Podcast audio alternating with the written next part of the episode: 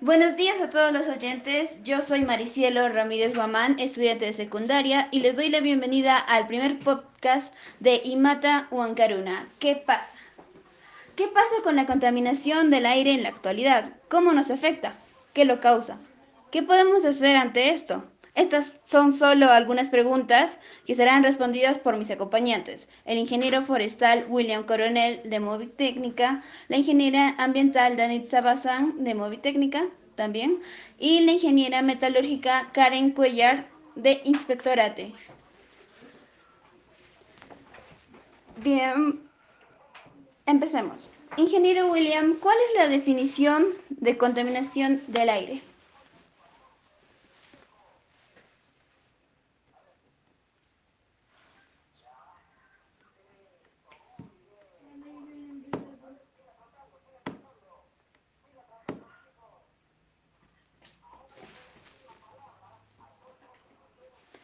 Em, ingeniero William, ¿cuál es la definición de contaminación del aire? Uh, Mariciela, estaba apagado mi audio. bueno, buenos días con todos nuevamente. Eh, buen, día Maricielo, gracias por, por, invitarnos a este podcast.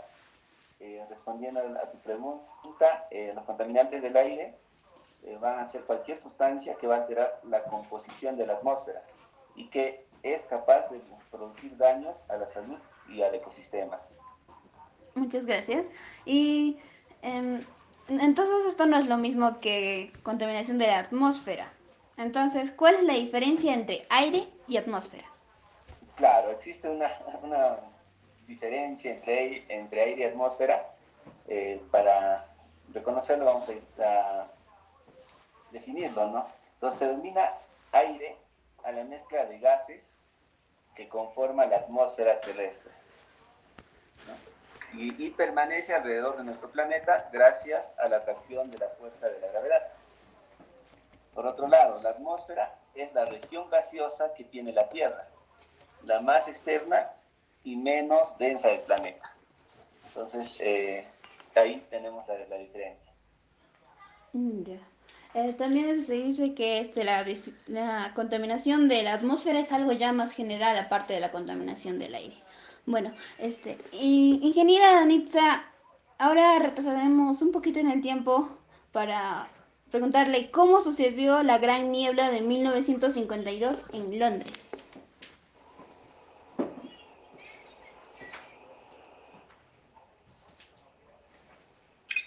Hola Maricelo. Bueno, esta niebla que sucedió hace muchos años en Londres era porque en ese tiempo se realizaba la quema de carbón que lo usaban para calefacción o también en las industrias, ¿no? Para generar energía.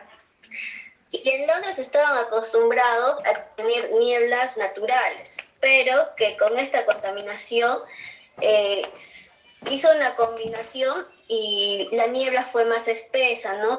Y este, afectó a la salud de las personas. Como ellos a los primeros días estaban acostumbrados a esas nieblas, no lo veían como algo grave, pero pasaron los días y ya pues tuvieron personas enfermas, ¿no? Incluso fallecidos en los animales y todo eso. Nos cuenta que, que esta niebla... Eh, se dio más que nada por esta quema de carbón, ya que, que, en combinación con la, con la niebla natural, ellos empezaron a sentir el, el, frío, ¿no? Y en desesperación empezaron a quemar más y más carbón. Y por eso es que sucedió esta niebla. Mm, ya veo, también tengo entendido que ese también fue el principio de que las personas ya cambien, aparte del de carbón, al gas. Hablando claro, ya más adelante ya cambiaron para que no, no tengan estos problemas. Em, entonces, lo que produció este, la niebla fue el smog. Entonces, ¿qué es el smog y cuál es su diferencia con el smog fotoquímico? podríamos decir que, fue, que esa niebla fue smog, pero en realidad el smog es el humo, no el humo que tenemos o que vemos después de la contaminación. por ejemplo, eh, ¿no? cuando vamos a Lima, ni bien llegamos, vemos que el cielo de Lima es plomo, es gris, entonces ahí vemos la concentración de smog. Ahora, el smog fotoquímico es lo mismo, solo que cuando tenemos radiación solar alta, este smog eh, se vuelve como que hay un color rojizo, ¿no? Y ya, ya no es tanto gris, sino se ve como que medio anaranjado y medio rojo. Y se da más que nada al mediodía y en la tarde. Mientras que el smog normal este, tiene un aspecto gris, ¿no? Pero todo esto es producido por la contaminación de las zonas urbanas, zonas industriales, eh, por la contaminación de los autos, el parque automotores. Claro que esto es muy diferente en las zonas rurales. Bueno, este, ingeniera. Claro, en zonas rurales ya no hay Ingeniera Karen, ¿cuáles son la, los contaminantes del aire?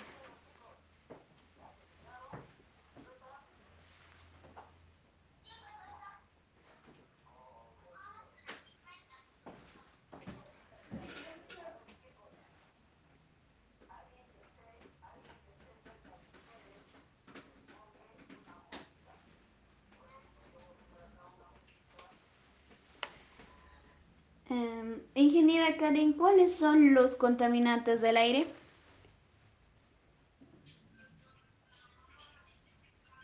Bueno, eh, haciendo énfasis un poco a tu pregunta, eh, es dependiendo en realidad del lugar donde nos encontramos y también de las empresas a las cuales estamos eh, nos intervienen en este tema, ¿no? Pero por parte urbano tenemos la emisión de, los gases de los automóviles,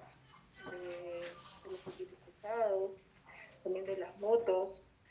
y también tenemos de los compuestos químicos, del polvo, del polen y lo que está afectando más a la capa de ozono, bueno, el efecto invernadero, ¿no? Sí, eh, tengo también entendido que sus tamaños son incluso menores que el de un pelo humano, llegan a a medir menos de 2,5 micras. Ya. Eh, ¿Cuál es el proceso o tratamiento que le dan a los residuos y emisiones de su empresa? Nosotros eh, trabajamos con aerosoles, aerosoles eh, como partículas magnéticas, trabajamos con tintes penetrantes, trabajamos también con con lo que es eh, pinturas, eh, bueno, sobre todo, sobre todo esos tipos de aerosoles, ¿no? Las cuales eh, como, como principal, como, como principal uso es justamente la aplicación en los, en los repuestos, o en este caso los equipos, en los equipos críticos que se tienen en planta. ¿Qué es lo que solicitamos nosotros para poder hacer el uso de estos aerosoles? como prevención que cuenten justamente con el compuesto químico volátil al, límite máximo permisible, lo cual está aprobado justamente por una que es la ECA del aire y el otro también que está aprobado, en este caso por el decreto supremo del MINAM, que es de acuerdo a las emisiones atmosféricas que podemos aplicar. Y ahora tenemos otro tipo que es eh, la segregación adecuada de estos aerosoles ya que a pesar que estén cerrados, de cierta manera eh, comienzan a tener ciertas comienzan a tener ciertas ciertas emisiones. ¿Sí? Entonces lo que nosotros siempre hacemos es la segregación adecuada, por ejemplo, eh, tenemos el tacho de residuos sólidos, que es de residuos sólidos peligrosos, que es de color, que es de color rojo, la cual solamente es para aerosoles. Y luego tenemos otro tacho también de residuos sólidos peligrosos de color rojo, pero que es para mm, productos contaminados, como por ejemplo grasas. En algunas ocasiones limpiamos equipos que tienen grasas, equipos que contienen eh, aceites, entonces todo eso, sí, esos, ya sea bolsas, ya sea trapos, ya sea cartones, se desechan ahí. Tratamos de hacer la segregación adecuada para que no haya ningún tipo de, de impacto o en este caso contaminación. Veo que tiene muy buenos implementos de seguridad para en su empresa. Bueno, eh, ingeniera Anixa, ¿acaso existen factores naturales que contaminan el aire o todo lo provoca el ser humano? Claro, Maricelo, hay factores ambientales naturales como por ejemplo los incendios forestales, ¿no? que en algunas ocasiones sí lo provoca el ser humano, pero eh, también se, se, produce de manera natural. Eh, también, por ejemplo, la emisión de gases en los volcanes, ¿no? los volcanes emiten también gases. Eh, a ver, ¿qué otro más podría ser de manera natural? Bueno, ahorita se me viene a la, mente esos dos, dos, factores, ¿no? Incendios forestales y emisión de gases de volcanes. Ya. También el viento, el viento en sí, que, que lleva en la corriente bastantes partículas de polvo. Hablando de partículas de polvo, este, ahora viene este, ¿cuál es lo que contamina más? las partículas de, orgánicas las, o las, las partículas de suspensión, los contaminantes como el CO2.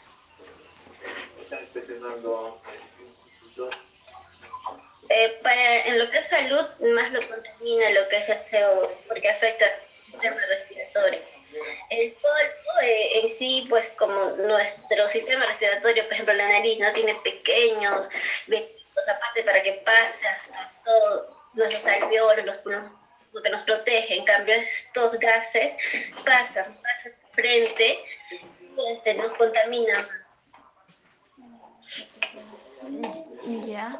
Según los estudios, en, ¿cómo se llama? En Huancayo, exactamente. En realidad lo que contamina más no es, no es partículas como de CO2. Eh, viene a ser lo, las partículas de polvo, de polvo, lo que contiene, eso viene a ser, tal vez porque en la zona, los, cuando los coches transitan, botan, botan el humo, lo esparcen, toda la tierra. Bueno, según los estudios es eso. Ya. CO2 es lo que contamina más, por eso como te decía, el polvo, o sea, nuestro sistema respiratorio lo protege, no protege el polvo, pero el CO2 no, que pasa de frente. Mm, ya. Em, ¿Cuál es el límite permisible o tolerable del aire para los seres vivos? Si hablamos de límites máximos permisibles, en sí tenemos varios, ¿no? Por ejemplo, eh, según lo que nos da el Ministerio del Ambiente, tenemos límites máximos permisibles en lo que es industria, en lo que es, por ejemplo, mar, en lo que es este, parque automotor. Entonces, si nos podemos hablar solo de uno de ellos, por ejemplo, en lo que es parque automotor, vemos que también tienen clasificaciones para vehículos nuevos, para vehículos antiguos. En los vehículos nuevos, por ejemplo, en lo que es tiene como límite máximo permisible 50 partes por millón. Y en lo que es, por ejemplo, óxido de nitrógeno, eh, tiene límite máximo permisible 2.5 ppm. Entonces, eh, hablar de límites máximos permisibles en sí, tenemos clasificados en un sector, según sector del, de lo que tenemos en, el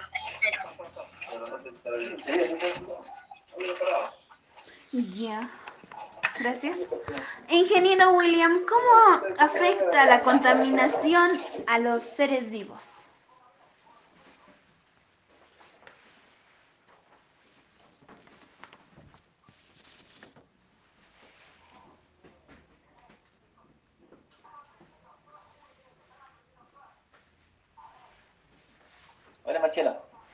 Eh, ¿Me repite la pregunta, por favor?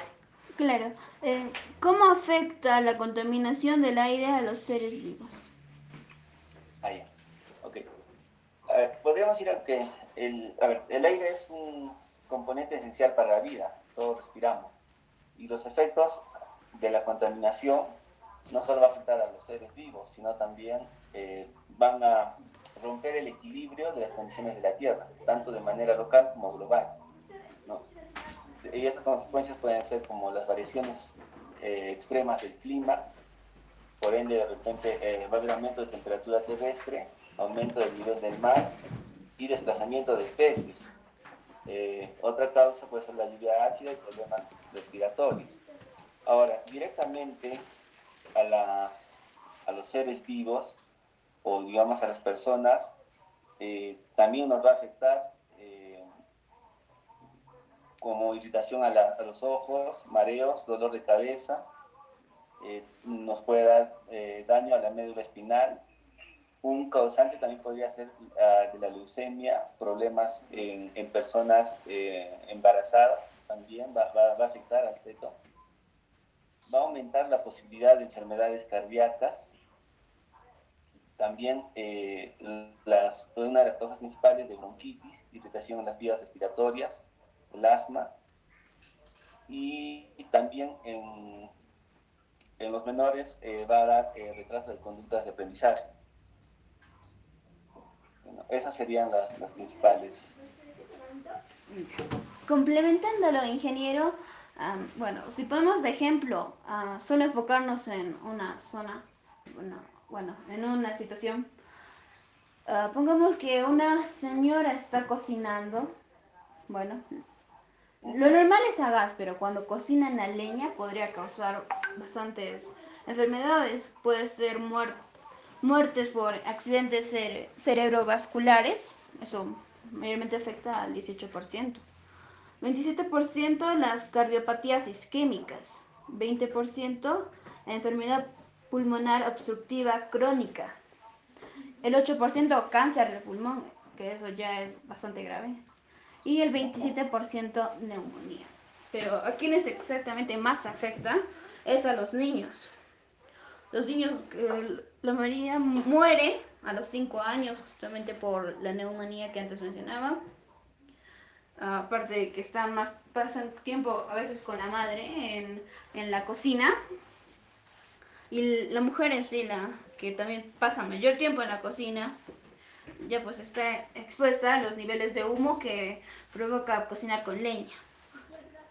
Hablando de eso, también los trabajadores al aire libre uh, los que trabajan ya en zona, en la superficie, subterráneo, en la zona subterránea, me imagino que también se, se, afectarán bastante, les afectará bastante.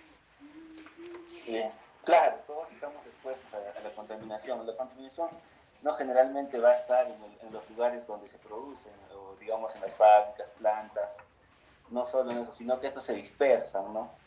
y, y, van a afectar a, todo el personal que va a estar ahí, ¿no?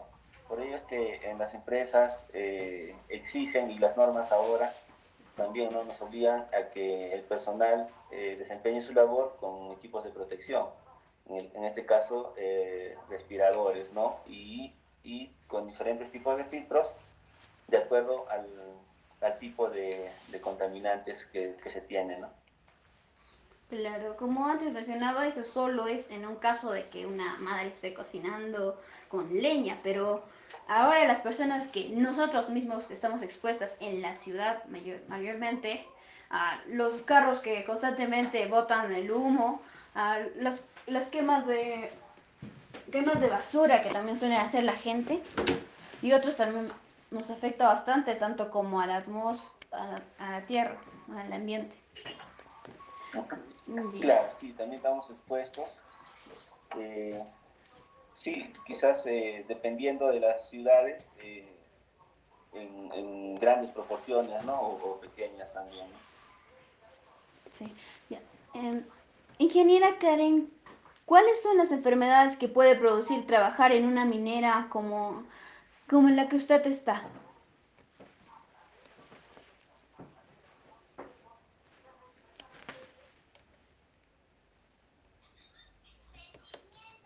Dije señora Karen. Bueno, principalmente tenemos la silicosis, muy aparte de, de, las infecciones que se puedan producir, tenemos la silicosis, ya que es un tipo de neumoconiosis producida por la inhalación de, de partículas y moléculas de sílice. ¿Por qué las partículas de sílice o, en este caso? Es debido justamente a la extracción, a la extracción de los minerales que contienen mucha cantidad de sílice. Si, bien es cierto, la, la, tierra común o el polvo común de, la, de, las ciudades eh, tiene sílice, pero en el caso de la extracción, de la explotación de minerales, la contaminación, eh, la propagación de sílice, en este, en este caso la extracción de, de, minerales trae consigo más cantidad de sílice. Y ese es eh, justamente es el principal, la principal enfermedad que es la, que es la silicosis dentro de, de, lo que es la minería. ¿no? Como también es una de las maneras de prevención, si bien es cierto es el uso de, es el uso de, de EPPs, como primera instancia para los trabajadores, también es el, el radio de, del equipo cuando comienza a hacer la estación. En este caso, si tenemos la, la perforadora en cielo abierto, eh, se pide que el personal tenga un alejamiento de aproximadamente entre 50 metros a 80 metros. Y aparte también que el operador que, justamente está, está, utilizando este equipo tenga la cabina hermética, herméticamente protegida. y sobre todo también el regado constante de las áreas de trabajo, que es muy importante. Vemos que están muy expuestos, pero sustancias como el monóxido de carbono, dióxido de azufre, amoníaco, compuestos orgánicos volátiles, óxido, de, óxido nítrico, amonio y otros no se producen solos, o sea, no, no siempre las empresas, grandes empresas, tienen que ver con esto. También podemos nosotros mismas, las personas, eh, influir en ello, como cuando las personas, como costumbre, suelen quemar pasto em, en los cerros, tal vez porque piensen que la tierra se volverá más fértil y va a volver a crecer buen pasto para que pueden alimentar a su ganado. También las personas eh, que tienen, como mencionaba la ingeniera, eh, al uso de, de, los carros, suelen, suelen utilizar carros que ya están dañados, descompuestos, y eso es justamente lo que produce el CO2. Eh, la, la inconsciencia de las personas puede afectar bastante. Por eso deberíamos de usar mejor que sea una bicicleta o evitando el transporte o simplemente hacer un cambio, cambio del carro.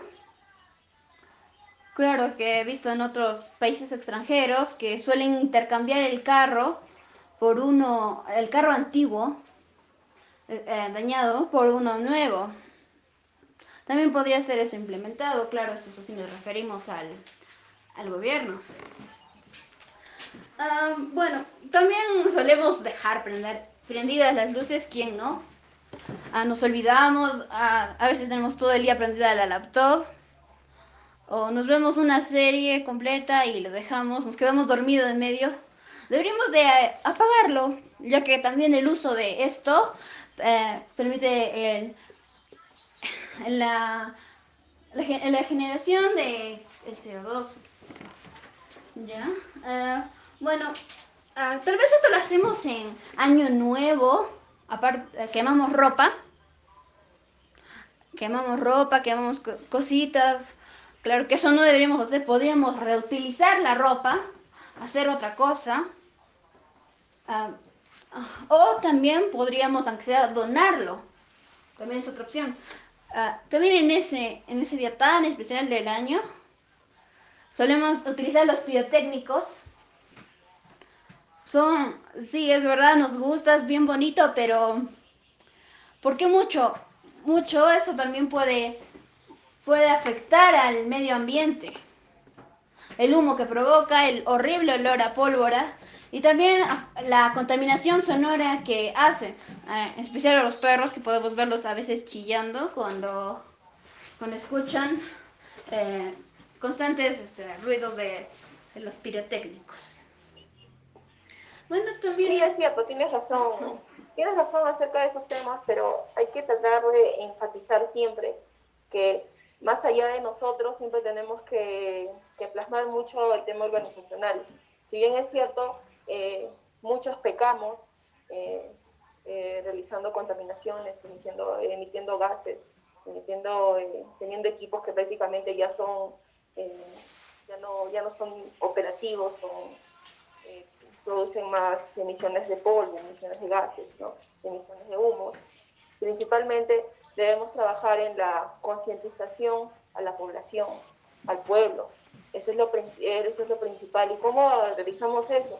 Justamente, justamente eso se trabaja con las autoridades, en este caso con las municipalidades, que deben colocar, eh, que deben colocar unas afiches de cómo segregar adecuadamente. También debemos colocar eh, indicaciones también a los automóviles dar cierta, hacer respetar las normas que tenemos, en este caso las normas también de tránsito, que te indica hasta cuánto kilometraje debe, debemos tener un, una camioneta. Por ejemplo, las camionetas normales debemos tener a 100.000 kilómetros por hora como máximo, a 100.000 kilómetros eh, como máximo. Pero sin embargo, tenemos camionetas que sobrepasan esa cantidad. Entonces, eh, si nosotros no damos a conocer este tipo, este tipo de situaciones que tenemos, y en este caso la municipalidad o el gobierno no lo da a conocer, eh, la gente no va a saber, en este caso la población no lo va a saber. Debemos hacer respetar, por parte de Perú debemos eh, enfatizar bastante en que se respeten las normas, eh, los pactos con respecto a la contaminación ambiental, hacer respetar los límites máximos permisibles, debemos hacer respetar los reglamentos que tenemos con respecto a ley al, ECA del aire, al ECA, de, al, ECA del, al ECA del agua también. Debemos hacer respetar bastante ese tema. Y eso justamente es un tema organizacional. Si bien es cierto, ahorita estamos pasando por unos momentos muy críticos como el COVID, si nosotros tuviéramos un ambiente adecuado, eh, un aire adecuado, eh, créanme que el tema del COVID sería algo fácil de resolver. Pero sin embargo, el COVID nos ha agarrado en un momento que justamente es el, es el principal motivo por el cual la contaminación de aire no nos está apoyando en este tema. Entonces, como principal objetivo es trabajar desde nuestras casas.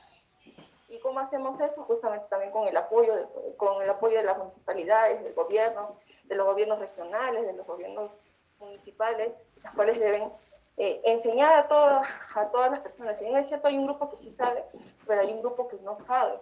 Entonces, el objetivo de estos gobiernos es justamente orientar, concientizar al personal, concientizar en este caso a la población de cómo hacer una segregación adecuada. Si yo no segrego bien el, si yo no segrego bien, por ejemplo, los residuos peligrosos con los residuos orgánicos, ¿qué va a pasar? ¿Cómo va a influir en el medio ambiente? O sea, son cosas sencillas para nosotros, pero en realidad la población en general a veces es ignorante en ese tema y tenemos que tratar de apoyar a esas personas y sobre todo trabajar en ese tema, ¿no? con las municipalidades que nos apoyen, con los gobiernos que nos apoyen en ese tema. Que realmente todos eh, nacemos sin aprender y estamos para aprender y mejorar nuestros errores. Eso sería todo. Gracias. Claro, se podría decir que se está infringiendo nuestro derecho a la salud con todo esto. Y también, claro, si nos reunimos como tal vez en, empezamos un poquito en nuestra comunidad, hablamos con nuestros vecinos, le decimos, no, no, no quemes la basura o algo así, podríamos también en comunidad cambiar para así reunirnos y poder cambiar a la sociedad, la calidad del aire para que sea más estable. Bueno, como, como decía, es verdad que a veces las personas suelen tener problemas de dinero por ejemplo, no, no le voy a decir a la persona, cómprate un nuevo auto si no puede hacerlo. Pero tal vez sí podría menorar el uso y más usar una bicicleta o empezar a caminar haciendo ejercicio para evitar esto. También cocinan a leña, también por este mismo motivo que viene a ser ah, escaso, escaso dinero. Ah, bueno, tal vez podrían menorar este, Menorar ya no, ya no estar cocinando a leña, buscar cualquier otra manera. Um, hacerse una disponibilidad de gas, en la comunidad, hablar, hablar con las personas para poder entre ellos apoyarse, en ese caso. Bueno, eh, también podría ser que entre la comunidad pueda también hablar o en, su casa mismo eh, tres tachos o incluso más para poder clasificar la basura y ellos mismos puedan reciclar, puede que una botella lo puedan volver a, usar de otra forma. Aparte de que ellos le ayudan, también ayuda al ambiente.